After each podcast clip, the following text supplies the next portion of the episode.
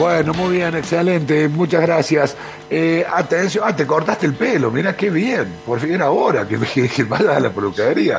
Bueno, le estoy hablando a mi amigo Roger Cosa, que lo, estoy viendo acá por el, eh, por la sesión de Meet, que ya, se ha sumado con nosotros. Eh, yo ayer le mandé un mensaje diciéndole, eh, para, para voy a ir directamente a la fuente porque no me gusta ser impreciso. Le pongo, espero que vengas afilado con Black Widow, que la vi ayer, que la defiendo a morir, le pongo yo, y él me contestó, es lo suficientemente mediocre para no detestarla y, cin- y cinematográficamente nula. Es, ese, es mi, ese es mi Roger Cosa. No, espera, no esperaba otro tipo de declaración de Roger Cosa. Sería decepcionante que opinara en contrario. Por Dios, bueno, Roger querido, ¿cómo va? ¿Todo bien? Buen día. Como, es muy lindo que uno mande un, un- un- un- un audio, no, en este caso fue una, un mensaje que es privado y que vos lo hagas público. Di- bien. discreción, ga- discreción garantizada, Roger. Sí, sí, no, César es un amigo del pueblo. Che, amigo del pueblo, ¿quién es el peluquero? Eh, no me acuerdo el nombre, pero yo creo que me corto el pelo con él, aproxim- lo poco que me queda de pelo, aproximadamente hace 15 años. Mira, es de ahí de la zona.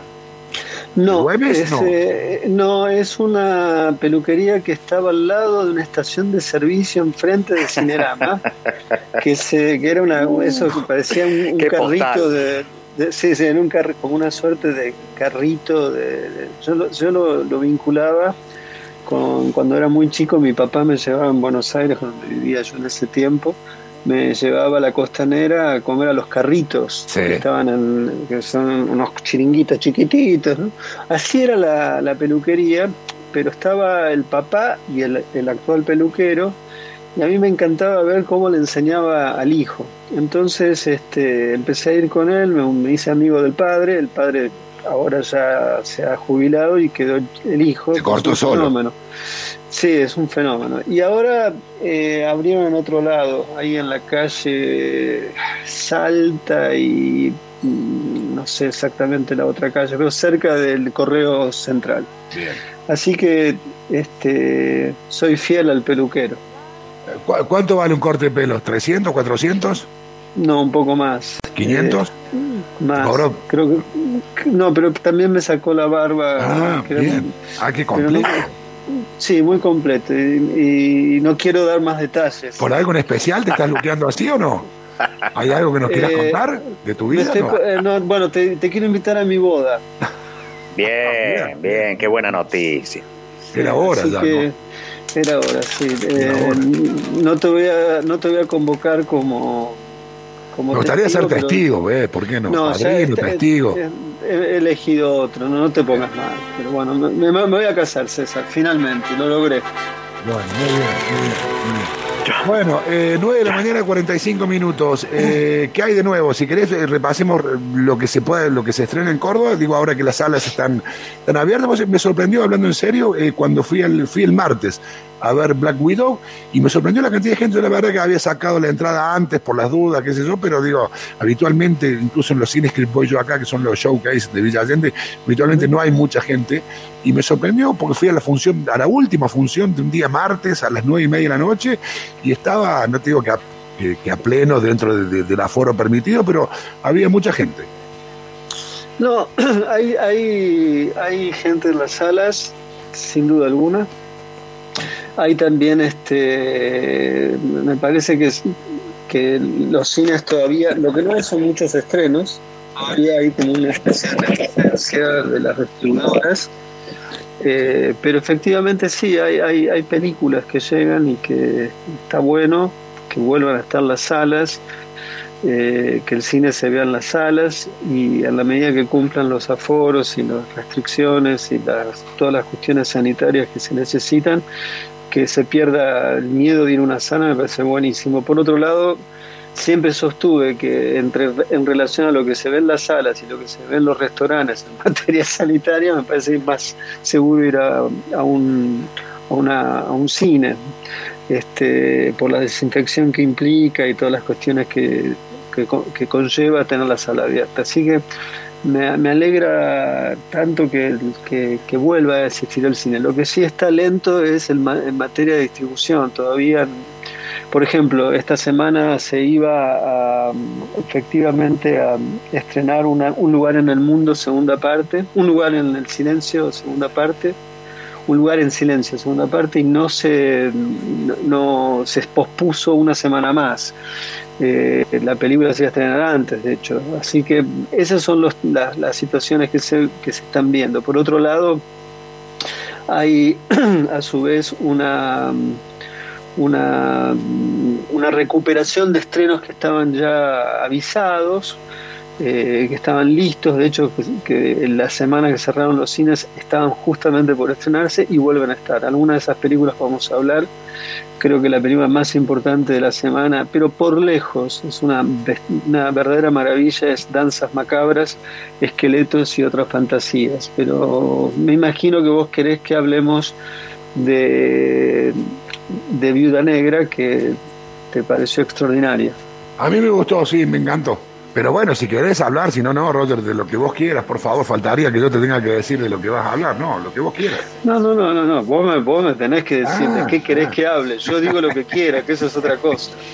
Bueno, lo que vos quieras, negro, no sé, ¿no te gustó mucho? Sí que, no, no, es por una cuestión de me gusta o no me gusta, me parece es una película, o sea, eh, prácticamente, o sea, yo observo más allá de mi gusto, me cae bien la película, que eso es otra cuestión.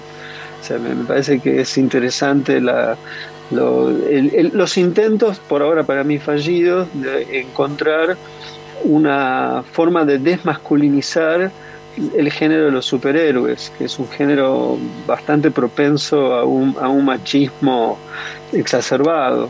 Eh, pero me parece que acá, eh, digamos, como lo era la Mujer Maravilla, ahora eh, es el caso de Viuda Negra, hay intentos de justamente de latir o de estar con el tiempo en el que estamos, donde el lugar de la mujer eh, es otro al que tenía en el universo del siglo XX, donde nacen las historietas, eh, del 50 para acá, un poco antes, un poco después también, y que, bueno, es una nueva situación eh, simbólica en la que hay que, hay, que, hay, que, hay que revisar, bueno, en este caso el tema de los superhéroes. En ese sentido, la el personaje de Natalia Romano, que es el Natalia Nomarov, que es el personaje de la vida negra interpretado por Scarlett Johansson, eh, se inscribe en, esa, en, esa, en ese imperativo. Eh, te decía yo, yo creo que tiene problemas cinematográficos, me parece que hay un problema en la relación entre las secuencias, eh, me parece que hay una idea muy interesante, hay una intuición de algo que me parece muy propio de nuestro tiempo, que tiene que ver sobre la manipulación, eh, la manipulación mental o, las formas de la película se trabaja con la idea de una intervención química sobre el libre albedrío, eso a mí me parece muy interesante, pero me parece que la película eh, enuncia un conjunto de, ideas que terminan completamente deslucidas y que no se potencian entre sí y no se potencian entre las escenas que hacen que esas ideas se, se intuyan o se intenten de eh, poner en marcha a partir de los, del relato y la relación entre los personajes. Creo que ese es el problema cinematográfico que veo. La forma en que yo la describí era para molestarte a vos, dicho sea de paso. Eh, pero pienso que ese es el problema central. ¿De qué va? Bueno, simplemente es esto, una chica que en 1990, arranca en 1995, son dos niñas que han huérfanas, eh, no lo saben, están con mamá y papá y mamá y papá son espías rusos. Eh, es extraño la, situación de los rusos, hay un intento al inicio de una explicación de cómo las chicas fueron eh, abducidas en alguna medida y alteradas en su psicología, pero hay un momento que en el inicio hay una suerte de, de, de collage de situaciones de fines del siglo XX, de 1990 en adelante, se lo ve un poco antes a Carter, después a Clinton, después a Yeltsin, como si la organización de este hombre maléfico que está interpretado por Ray Winston hubiese estado asociada a la, lo que yo llamaría una, la, la experiencia post soviética o, o post-bloque. Entonces, eso es, ese es como el, fondo histórico que pone en relación con la historieta. Y es muy gracioso porque se hablan de, cuestiones históricas eh, recientes y la relación casi fluida entre la, entre la realidad de los superhéroes y la realidad concreta de los últimos 20, 30 años. Eso me parece un juego interesante, pero que no, no, no llega a confluir del todo, sino que son datos sueltos que me parece que la película no los aprovecha. Este, eh, y ese es otro de los problemas que yo veo en la película. Bueno, sí, no te gustó, digamos. no, no, no. ¿Sabes cuál, es el problema? No, hay, hay a mí me gustó muchísimo, me pareció muy divertida, me entretuvo mucho, me encantó la participación de David Harbour, que para muchos lo deben recordar porque es el actor que está en Stranger Things. Eh, que es el que hace de policía en, toda la serie de Stranger Things, que hace un papel bárbaro, está él como espía ruso, me pareció muy gracioso, muy divertido. Bueno, acá él el hace punto que encuentra, la verdad que muy bien, a mí me, la verdad que me divirtió muchísimo. Sí, el padre hace de, es lo que se llama el, en este tipo de, figuras de, en el cine, es el comic relief, ¿no? Es como la, la salida cómica que tiene la película, eh, hay como una especie de, eh, de, de, autosátira del personaje. A mí no me parece, sí, es, gracioso, es muy simpático, no sé si tan gracioso, pero simpático. y pero este es el tema, mira. y tiene otro punto que me parece que vale la pena mencionar, que es una suerte de Michu de Marvel. ¿no? Digo, el, el, malo es, es, claramente el, el, productor de Hollywood denunciado que dio inicio al movimiento Michu y, es, y esa manipulación que vos decís químicamente, que trabaja sobre el libre albedrío, incluso casi sobre el deseo, sobre lo que eh, pueden hacer y sobre lo que no pueden eh, hacer las mujeres, genera una estructura muy similar a un matriarcado, digamos, a un patriarcado. Sí, más o menos, porque... bueno. Más o menos, porque al final de cuentas la película es una defensa ultranza, el único valor existente es la familia y el gran deseo de las, de las dos. La familia americana. Eh, sí, además, eh, es el deseo de las dos. Las dos chicas, el gran deseo es que no van a poder ser madres y que quieren ser madres. Es una película que está absolutamente en la sexualidad femenina está absolutamente lidida, no existe, y cuando aparece como eventualmente deseo. Para mí, eso te lo eh, al, al, cuento de la criada.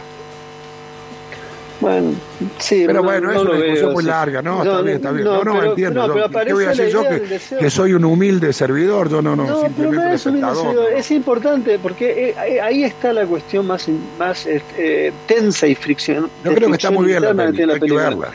Está bien, yo nunca digo que en una película no hay que verla, digo que siempre hay que verla.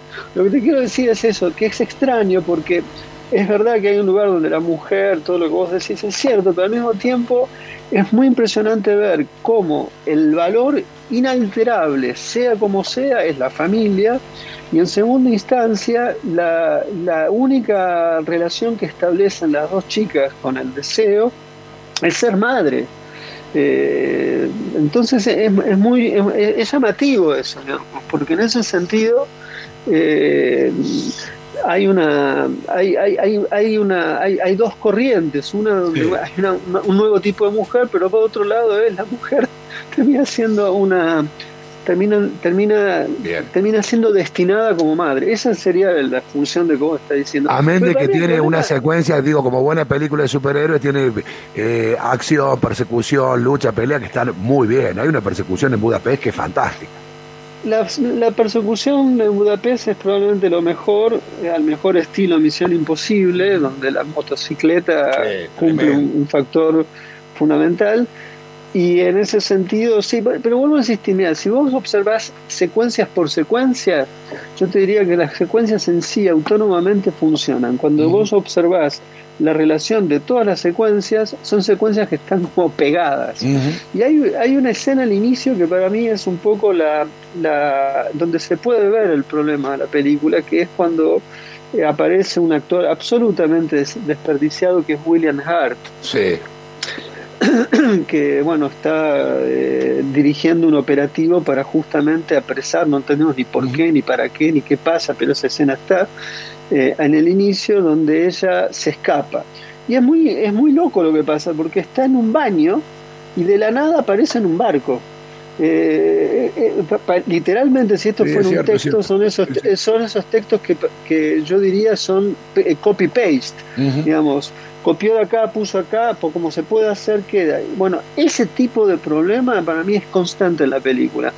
Hay un copy-paste, por decirlo así, de algo que por momentos pretende ser una comedia familiar, que por, momentos parece una película del espacio, que por momentos parece un thriller político, que por otro momento parece una película de superhéroes a la, a la vieja usanza, que también es una película de Marvel. O sea, toda esa mezcolanza me parece que no llega a, a, coordinarse y a potenciarse, que podría hacerlo. Eh, hay, hay, hay, un momento que me parecía Pequeños Espías, una película que a mí me gustaba mucho, pero era para niños. A mí también, hay Momentos que parece, hay momentos que parece 007, hay momentos que recuerda una de Marvel. Eh, creo que sí, a ver, a ver si coincidimos en esto. Muy buena banda de sonido, ¿o ¿no?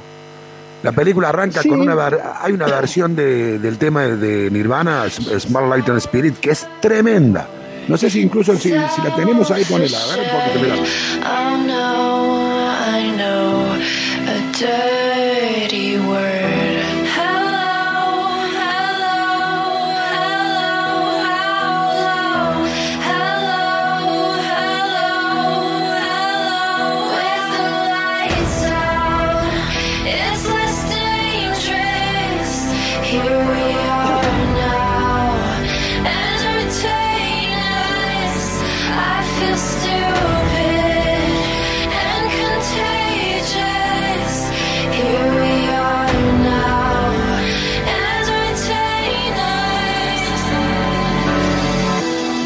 mira. está al comienzo de la película, es eh, Malia J, es una, es una cantante de Hawái, hawaiana. Es tremenda esa versión. ¿Cómo, queda puesta ahí? Te impacta.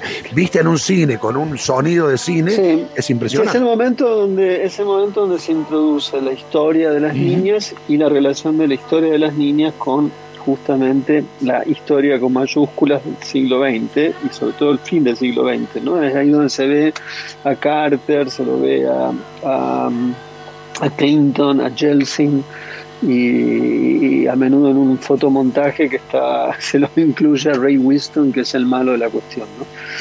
Bueno, este, ahí está, la crítica eh, súper interesante que hace Roger de Black Widow, Viuda Negra, es una de las películas eh, que está llevando mucha gente, eh, digo, porque me, me, me, llamó la atención, no esperaba ver tanta gente en, en un cine en estos tiempos.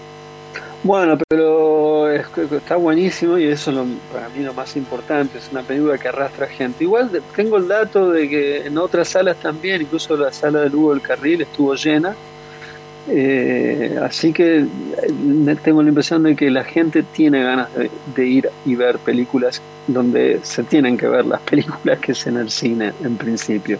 Es otra experiencia ver, de hecho, eh, Viuda Negra en el cine que verla en, un, en un, una archivo bajado o en el mismo está al mismo tiempo está al mismo tiempo en la en Disney Channel no sé en cuál de todas estas plataformas pero sé que se estrenó al mismo tiempo en la, en, la plataforma en una plataforma online eh, oficialmente no Así que bueno. Bueno, querido eh, amigo, en un rato eh, repasamos algunos estrenos más y el Roger de la gente que, eh, que, piden que recomiendes alguna cosita de movie también que se pueda que se pueda ver. Así que en un rato estamos, estamos con eso y si querés quedarte a escuchar vamos a presentar canciones hippie malo y como hacemos habitualmente los viernes.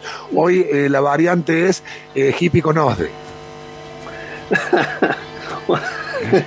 Está bien, no, no, sería, no sería mi caso. Pero el otro día, vos sos un crítico con Osde. No, tampoco, no tengo, no, sé. Mi, mi, te, juro por Dios, una vez un hombre lo vi tan mal, parecía un esqueleto viviente. Tenía pobre una, una. Yo tenía la obra social como monotributista. Y lo vi tan mal y el tipo vendía en la cumbre eh, justamente hacerte socio de una. de una. de una, una prepaga. Una prepaga. Y la, bueno, yo me tantas veces dije, bueno, hágame el cambio. Me hizo todo el cambio. Yo, yo creo que después se murió, sinceramente.